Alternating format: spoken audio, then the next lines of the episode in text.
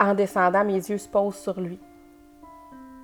Euh, mon frère euh, est en processus de s'enlever la vie, euh, processus qui est une pendaison. Donc, tout de suite, moi, le souffle me coupe.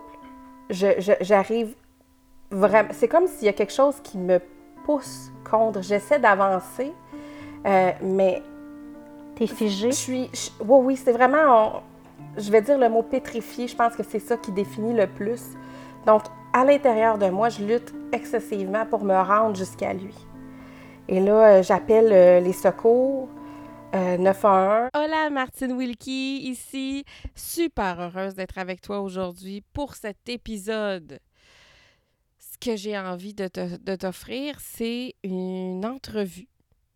C'est une entrevue qui est faite par Sandra Hull, plus grande que nature. Si tu ne connais pas cette humaine-là, je t'invite à aller voir tout ce qu'elle fait. C'est quelqu'un d'excessivement inspirant. C'est une humaine qu'on ne peut faire qu'une chose, c'est aimer d'amour. Et Sandra, je vais mettre ces informations dans la description de l'épisode. Sandra a réalisé une, une entrevue avec moi. Euh, ça ne sera pas dans mes habitudes de mettre des entrevues avec moi, mais Sandra, quand elle m'a mis en entrevue, c'est, je dois te le dire tout de suite, une amie à moi. Donc, je me suis sentie vraiment en sécurité avec elle et euh, elle a fait sortir des informations que je n'ai pas livrées à beaucoup de gens. Donc, si tu es nouvelle ou nouveau dans ce podcast, j'avais vraiment envie que tu connaisses une partie de moi que je partage pas si souvent. Alors, euh, je te laisse entre les mains de la fantastique Sandra Hull. Bienvenue au Martine Wilkie Show. Martine est une coach en loi de l'attraction et en Ho'oponopono. Elle est stratège Instagram et experte en monétisation du cœur. Elle livrera avec authenticité des astuces allant de la business à la parentalité en passant par le développement personnel. Elle parlera de ben la vie quoi? Elle se lève chaque matin pour faire une différence pour l'humain. Amatrice de vin, bien sûr, et de café, il ne faut surtout pas la lâcher loose au Sephora. Sans plus attendre, voici Martine Wilkie.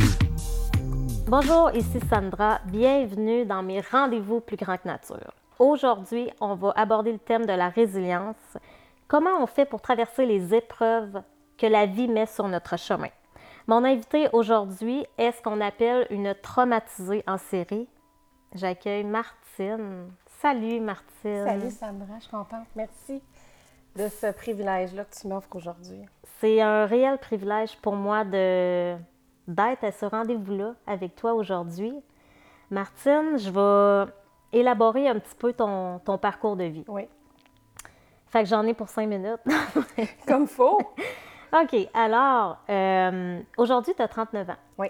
À l'âge de 1 an, tu perdais ton père d'un accident de voiture. Voilà. Ensuite de ça, entre l'âge de 8 ans et 12 ans, tu as vécu des abus sexuels. Oui. À l'âge de 19 ans, tu rencontres un homme violent. Donc, tu vis la violence physique, verbale et sexuelle. Exactement. C'est un 4 mois qui était l'enfer. D'enfer. Ou est-ce que tu as dû porter plainte? Oui. Tu as décidé de te sortir de cette relation-là. Suite à ça, tu as un cancer du col de l'utérus. Tu dois apprendre à traverser cette épreuve-là. Oui. Un an plus tard, ton frère décède du suicide et c'est toi qui fais la malheureuse découverte. Exactement. Suite à cet événement-là, tu rencontres l'homme qui fait partie de ta vie maintenant. Chérie Marie. Ton chéri Marie. Ça fait maintenant 18 ans que vous êtes ensemble. Et sur huit grossesses est née deux merveilleuses petites filles. Mia Rose. Mia Rose et Marika. Et Marika.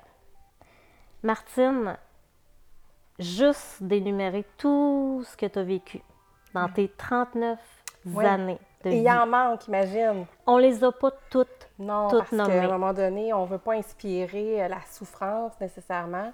Mon message, c'est vraiment d'inspirer que dans chaque souffrance, on, y émane un cadeau.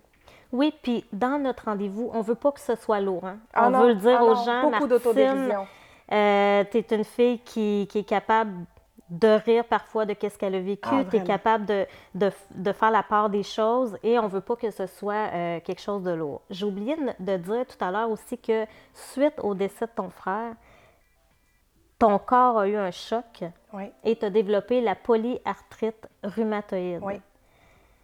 Est-ce que tu peux m'expliquer un peu c'est quoi cette, euh, cette maladie-là? Parce que ça doit faire souffrir énormément le- le- le- les os. Oui, en fait, euh, ce qui arrive, c'est que c'est le, le- ton corps qui attaque ton corps. C'est ça, une, une maladie rhumatoïde. Euh, en fait, euh, c'est une maladie auto-immune. On n'en guérit habituellement pas. Euh, honnêtement, pour ma part, j'ai vraiment l'impression que je me suis permis de souffrir physiquement parce que pendant très longtemps, je ne m'étais pas permis de souffrir émotionnellement. Ça, c'est suite au décès de ton frère. Exactement. Le suicide de ton frère, c'est, on pourrait dire, l'événement le plus marquant de ta vie. Ce qui est arrivé, qui t'a marqué le plus. Oui, Le suicide, c'est encore tabou en 2019. tellement. c'est des choses qu'on n'ose pas parler, par, euh, souvent par culpabilité ou euh, par... Des fois, tu sais, ça peut être... Ça amène beaucoup de peur, hein, le suicide. Ben, on a peur pour les gens qu'on aime, on a peur pour nos enfants, on a peur pour nos parents. Tu sais, euh, à un moment donné, les aînés, ils ont quand même un taux de suicide assez important. Les jeunes, les adolescents, c'est assez important. Donc, c'est surtout la peur, je pense, qui fait en sorte que ça reste aujourd'hui tabou. On en parle, mais on, je sens pas qu'on dit les vraies affaires.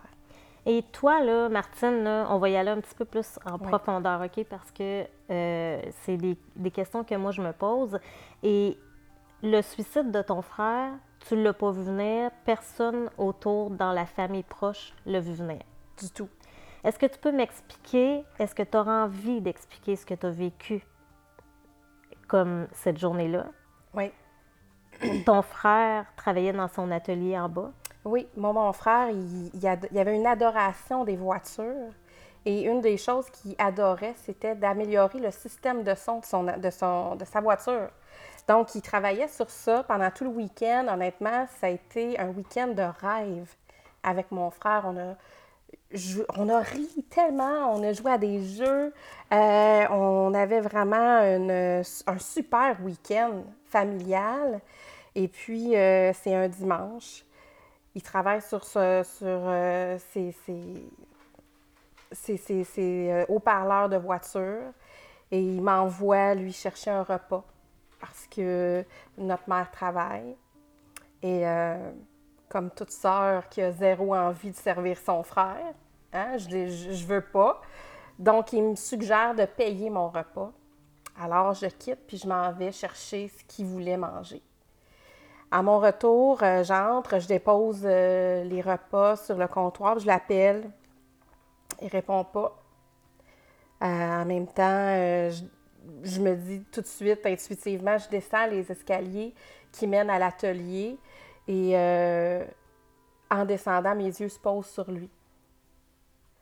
Euh, mon frère euh, est en processus de s'enlever la vie. Processus qui est une pendaison. Donc, tout de suite, moi, le souffle me coupe. J'arrive vraiment. C'est comme s'il y a quelque chose qui me pousse contre. J'essaie d'avancer, mais T'es figé? je suis. je- oui, oui, c'est vraiment. on- je vais dire le mot pétrifié. Je pense que c'est ça qui définit le plus. Donc, à l'intérieur de moi, je lutte excessivement pour me rendre jusqu'à lui. Et là, euh, j'appelle euh, les secours, euh, 911, et là, je- j'explique ce qui se passe et il me demande si je sais faire la réanimation euh, cardio-respiratoire. Et euh, il s'avère que j'ai déjà appris à faire ça. Donc, je me mets en processus de. Ils disent d'aller débarrer la, porte de la, maison pour que les, les, euh, l'ambulance puisse accéder, les ambulanciers et tout. Et là, euh, je me mets à faire la réanimation euh, sur mon frère. Les gens arrivent, les secours arrivent, et moi, j'ai comme l'impression que leur arrivée va me libérer de ce que je suis en train de vivre parce que je suis vraiment à contre tout ce qui est à l'intérieur de moi, lutte pour continuer à faire quelque chose qui, pour moi, fait énormément de sens. Honnêtement, à cet instant-là, si j'avais pu mourir pour lui, je l'aurais fait. Tellement que tu as une douleur Oui. intense.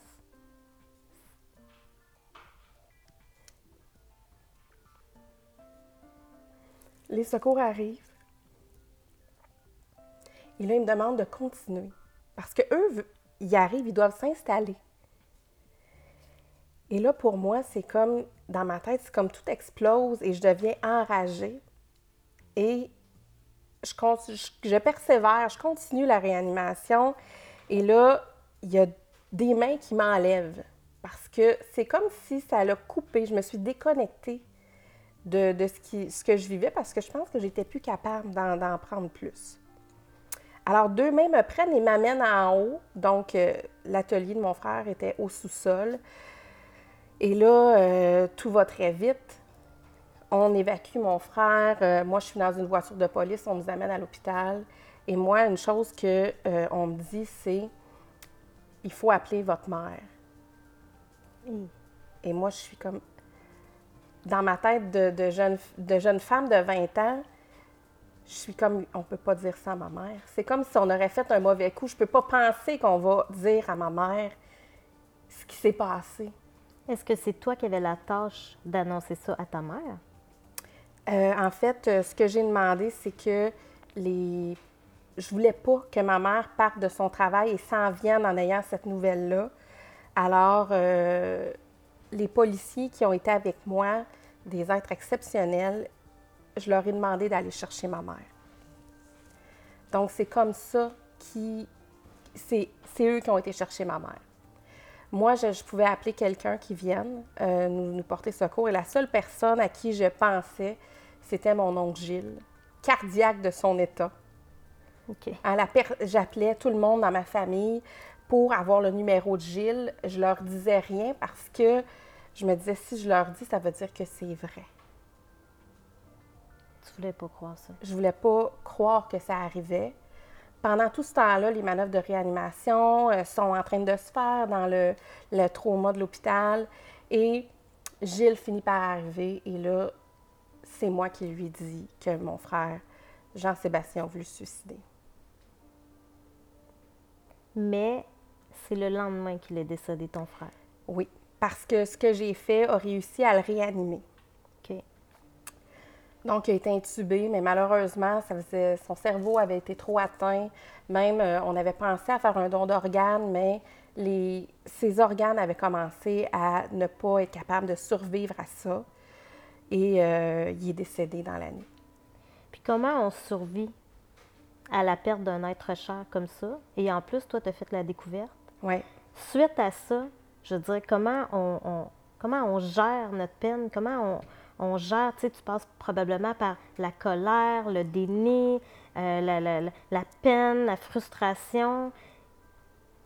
Comment tu as réussi à passer au travers ces étapes-là? Bien, je pense que comme toutes les personnes qui ont trouvé quelqu'un qui s'est suicidé, je pense que la fatalité elle est plus là que quelqu'un qui va apprendre la nouvelle. Euh, ces images-là, je souhaite ça à personne parce que cette image-là, elle va rester pour tout le reste de ta vie. Donc, moi, comment je me suis, j'ai vécu les premiers moments, c'est clair que j'étais vraiment dans la résilience parce que le message était clair, qu'il souhaitait une fin de vie. Et là, ce que les gens disaient, c'est dans leur malaise, sois forte, ta mère, ça sera pas facile. OK, fait que toi, déjà, tu commençais à porter le poids ouais. sur tes épaules de cet acte-là. Oui. Ton père est décédé. Ta mère, elle a vécu la mort de son mari. Et là, elle vit la mort de son fils. Sois forte pour ta mère. Responsabilité responsabilité et en même temps, les gens, comme c'est moi qui l'avais trouvé, euh, probablement qu'ils étaient dans un malaise et ne savaient pas quoi dire. Donc, ce qui venait, c'était prends soin de ta mère. Donc, moi, c'est ce que je me suis imposé. Moi, je, suis devenue euh, quelqu'un qui n'existait plus. Euh, moi, il est décédé un dimanche. Le mardi, moi, j'avais une entreprise. J'étais dans mon entreprise. Personne n'était au courant. Je continuais, je continuais ma vie. Euh, je faisais comme si de rien n'était. Ça, c'était dans le déni, Dans le déni à ce moment-là. totalement. Ouais. Ça t'a amené à consommer Ah oui. suite à ça. Parce qu'à un moment donné, tu voulais probablement pas souffrir. Tu voulais... Tu fuyais. Oui, parce que j'avais le émotions. jour un, com- un comportement exemplaire.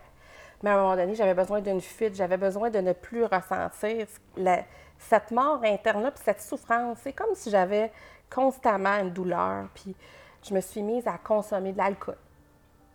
Et là, ben, par l'alcool, ben, moi, j'avais une entreprise en esthétique à ce moment-là. Je me suis trouvé un emploi dans un bar parce que euh, je voulais plus payer mon alcool. Je voulais continuer à, à nourrir mon addiction sans que ça me fasse sortir l'argent de mes poches. Alors, je suis allée travailler dans les bars. Ça se peut-tu qu'en même temps, tu te dises, ben, je travaille dans un bar, c'est normal que je bois, fait que tu veux cacher un peu ce que ça, que ça devenait un problème aussi, l'alcool? J'avais pas. euh, non, moi, j'avais aucun problème à montrer euh, que je, je consommais. Pour vrai, ça, ça, me, ça venait même pas euh, à, ma, à ma conscience de penser que les gens pouvaient voir que j'avais un problème de consommation. OK. Mais tu savais Ah, que tu avais un problème, tu étais consciente de ça. C'est ça que tu me disais, tu as toujours été consciente de ça Oui. et tu ne l'as pas, euh, l'as pas caché. Je l'ai jamais caché. Qu'est-ce qui a fait qu'à un moment donné, suite à ça, à un moment donné, tu as dit Wow, c'est assez. Oui. Là, tu as arrêté de consommer. Est-ce que c'est parce que tu as fait face à ta douleur Non. du décès de ton frère? pas encore à ce moment-là. Quand je décide d'arrêter de consommer, euh, je suis malade depuis un certain temps parce que là, je suis plus restée qu'à la consommation d'alcool parce que euh, moi, je suis quelqu'un de contrôlant de base. Euh, donc, j'aime pas perdre le contrôle et la consommation d'alcool m'amenait là-dedans. Alors, je me suis mis à consommer de la drogue qui, elle, me ramenait à un état de conscience, selon moi, qui était en, en contrôle euh, de moi-même. Et euh, ce même contrôle-là, je pense qu'il m'a sauvé la vie parce que en- à tout moment, j'étais consciente que ce verre-là, je le prenais de trop, que cette drogue-là, je la prenais. Donc, la conscience était présente. Et j'ai décidé d'arrêter au moment où je savais que si je continuais, je franchissais une ligne. Et j'étais pas prête. Je savais que si je franchissais cette ligne-là, que là, je, m- je me perdais. Et j'étais pas prête à aller là. Puis là, suite au décès à ton frère, Ouais. cette période-là est venue d'alcool et tout ça.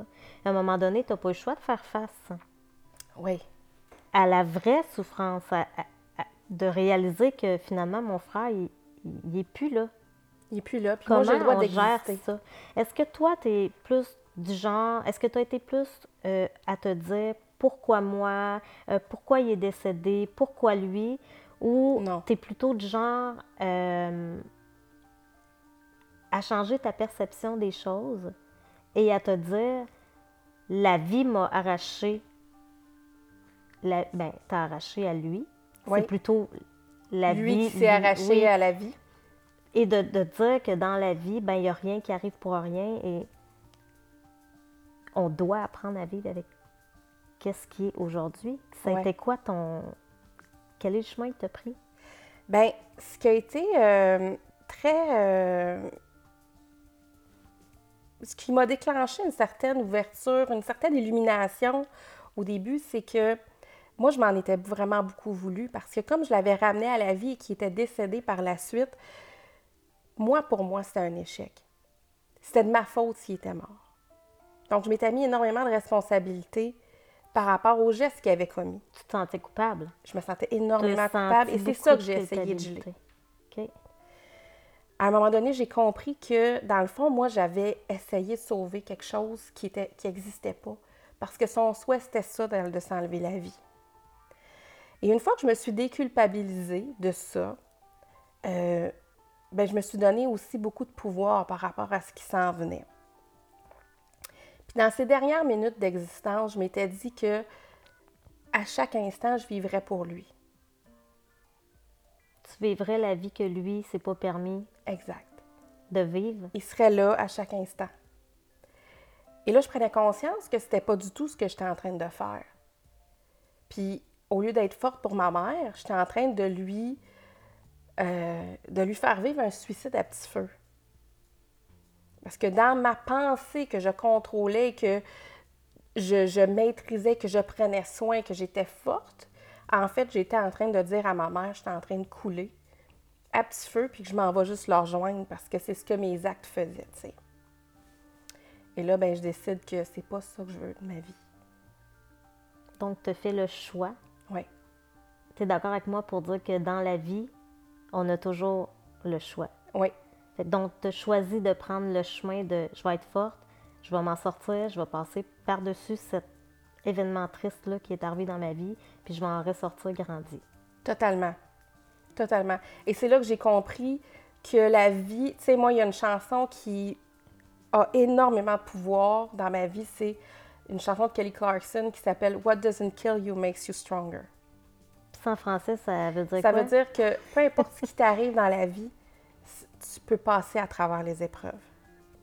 Et ça, ça a été une chanson qui a eu énormément de. qui est arrivée à plein de moments de ma vie dans lesquels j'avais besoin de croire que c'est juste le cadeau de mes souffrances qui s'en vient. Tu as eu l'idée de partir une formation Oui. sur le web qui s'appelle Illumine ta vie. Oui. Est-ce que tu voudrais m'en parler un petit peu? euh, Oui. Ben oui, parce que, tu sais, moi, j'ai- vécu beaucoup de thérapie par rapport à ça, parce que moi, tout de suite, j'étais dans le mode je veux m'aider, là. Je Ouais. reste pas là-dedans. Et euh, je répondais pas bien à la thérapie traditionnelle. Donc, moi, je suis allée vraiment dans des, dans des côtés plus énergétiques. La loi de l'attraction, la- le livre Le Secret qui La a- méthode Ho'oponopono. la méthode Ho'oponopono. Donc, euh, moi, je me suis formée là-dedans. Je suis devenue coach euh, en Ho'oponopono et loi de l'attraction. Et j'ai créé une formation web qui s'appelle Illumine ta vie. Parce que je le sais, ce que c'est de vivre une vie dans laquelle on, se sent dans un tourbillon négatif, on se sent constamment aspiré vers le fond et on ne voit pas la lumière. Et souvent, c'est une chose qu'on a tendance à mettre de côté, c'est que dans toutes nos périodes sombres, quand on, visite notre, notre pénombre, notre noirceur intérieure, c'est toujours par une de ces fissures-là que la lumière va rentrer. Et on a toujours cette capacité de faire rayonner notre lumière intérieure, peu importe ce qui se passe dans notre vie, peu importe ce que la vie nous amène et peu importe l'épreuve qui est devant nous autres. L'épreuve, c'est ce qui nous fait grandir. On est en constante mutation, puis c'est ça qui est beau de l'humain. Parce que cette résilience-là, chaque humain l'a. Je, bois- je t'écoute parler, puis je bois tes paroles, puis je me dis, mais c'est tellement ça, puis c'est beau comment tu l'amènes, puis tu es une femme qui est lumineuse et ça se transperce dans ton être, dans ton regard. Et euh, tu es à l'écriture de ton premier livre Oui, qui va aborder justement le sujet du suicide. exactement. Euh, ce livre-là, on va le voir probablement peut-être Ça va être fin euh, fin 2019. peut-être début 2020, on, tout dépend comment que ça va. Euh, si tu avais un message à dire aux gens qui euh, aujourd'hui vivent un deuil d'une personne, d'un être cher, que ce soit par suicide ou non, Ah oui. parce que un suicide ou, euh, ou un décès par maladie ou un décès d'un accident, c'est un deuil. Oui. Qu'aurais-tu envie de, de dire à ces gens-là? Mais en fait, je dirais ça à tous les gens qui ont vécu un traumatisme, une blessure. Puis moi, c'est quelque chose qui a été vraiment important pour moi. Et c'est que on peut être victime de quelque chose, mais on n'a jamais l'état d'être victime. Puis moi, ça, ça m'a aidé tellement parce que j'ai été victime d'abus, j'ai été victime de viol, j'ai été victime de, de, de, de, violence physique, verbale, peu importe. Mais je n'ai jamais été victime. Je ne suis pas une victime de ça. Ce qui nous arrive ne nous définit pas. En tant qu'être humain. On choisit d'être qui on est et on choisit comment on adresse ce qui se passe dans notre vie. Absolument. Peu importe ce qui arrive, peu importe ce qui, nous a- ce qui vient nous, nous, nous frapper en pleine face, on a le choix de décider que on met ce costume de victime-là ou que justement, on enlève ce fardeau et on adresse, on continue. Puis ça, ben, ça va nous amener à toujours bénéficier du cadeau de nos souffrances. Oui, parce qu'en même temps, on n'a pas le contrôle sur ce qui arrive bien des fois, tu sais. Alors, qu'est-ce qu'on en fait avec? C'est la façon de... C'est toujours de la façon qu'on va réagir. Exactement. L'attitude qu'on a. Est-ce que toi, Martine, en tant que femme, tu te considères plus grande que nature? Je dirais même pas 100% un million de pourcents. Si euh, je rencontrais Martine qui a 20 ans, 25 ans, c'est aux antipodes de la personne que je suis aujourd'hui. Puis peu importe la souffrance que j'ai pu vivre à travers ces années-là, je salue et je chéris chaque douleur parce que j'aime 100 fois plus la personne et l'humaine que je suis aujourd'hui. Et quand j'ai des gens qui me parlent de leur vécu, euh, je veux dire, le fait que euh, je sois une traumatisée en série, selon euh, les thérapeutes, ben, je pourrais dire que c'est quelque chose qui est violent ou qui est difficile à vivre. Mais en fait, non, parce que chaque personne qui me raconte son, vécu, ben, il y a des fortes chances que je l'ai vécu moi-même. Et ça fait en sorte que je suis quelqu'un qui comprend tellement les humains. Puis ça, je chéris ça. Ah, ben moi, je te confirme que tu es absolument plus grande que nature. D'ailleurs, c'est pourquoi notre rendez-vous aujourd'hui. Je te remercie vraiment infiniment. Je suis persuadée que tu vas inspirer vraiment beaucoup de monde de, par ton parcours parce que des difficultés et des épreuves, on en vit tous. Et euh, ton message est vraiment, euh, est vraiment porteur d'espoir qu'on peut s'en sortir si on en fait le choix. Exact. Merci d'avoir assisté à ce rendez-vous plus grand que nature et je vous retrouve dans une prochaine rencontre. Hey, hey, j'espère que cette entrevue que Sandra a réalisée avec moi t'a vraiment permis de me connaître davantage.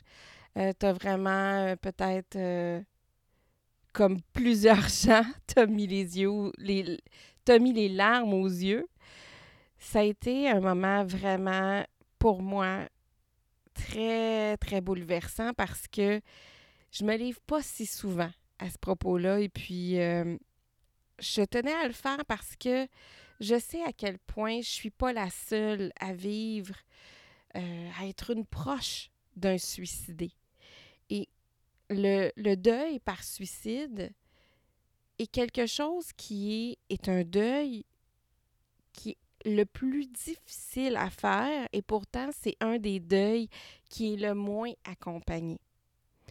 Et ça, pour moi, là, ça m'a tellement. C'est tellement venu me chercher parce que c'est vrai qu'on se sent comme des extraterrestres, comme dans une gang à part. Alors, si jamais tu es quelqu'un qui est un survivant du suicide d'un proche, viens me faire un coucou, s'il te plaît, en privé. J'aimerais ça qu'on connecte. Si tu es quelqu'un qui a fait une tentative de suicide et qui vit avec les stigmas derrière tous les préjugés qu'on peut avoir avec ce lien-là, viens me jaser. J'ai besoin d'avoir un moment avec toi.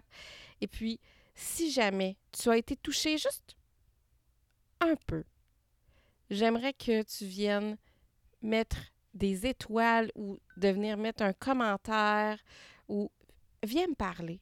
Parce que tu sais pas à quel point parfois un simple geste peut faire la différence pour les autres. Et moi-même l'ayant vécu, très bientôt, probablement, je vais te livrer cette, euh, cette, expérience de vie-là, mais des fois, juste un coucou peut transformer ta vie.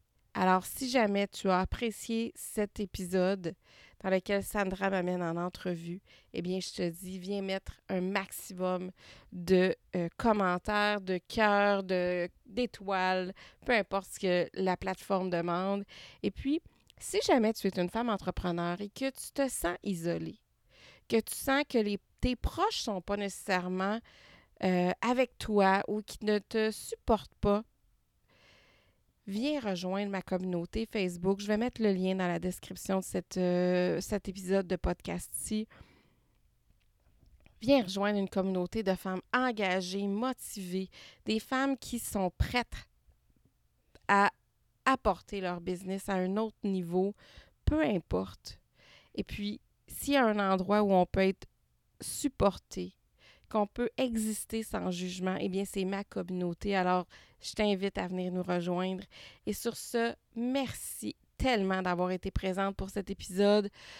Merci, merci, merci d'être de ces gens qui ont à cœur de faire rayonner ta lumière intérieure très fort. Et peu importe et ainsi devenir à chaque jour la meilleure version de toi-même.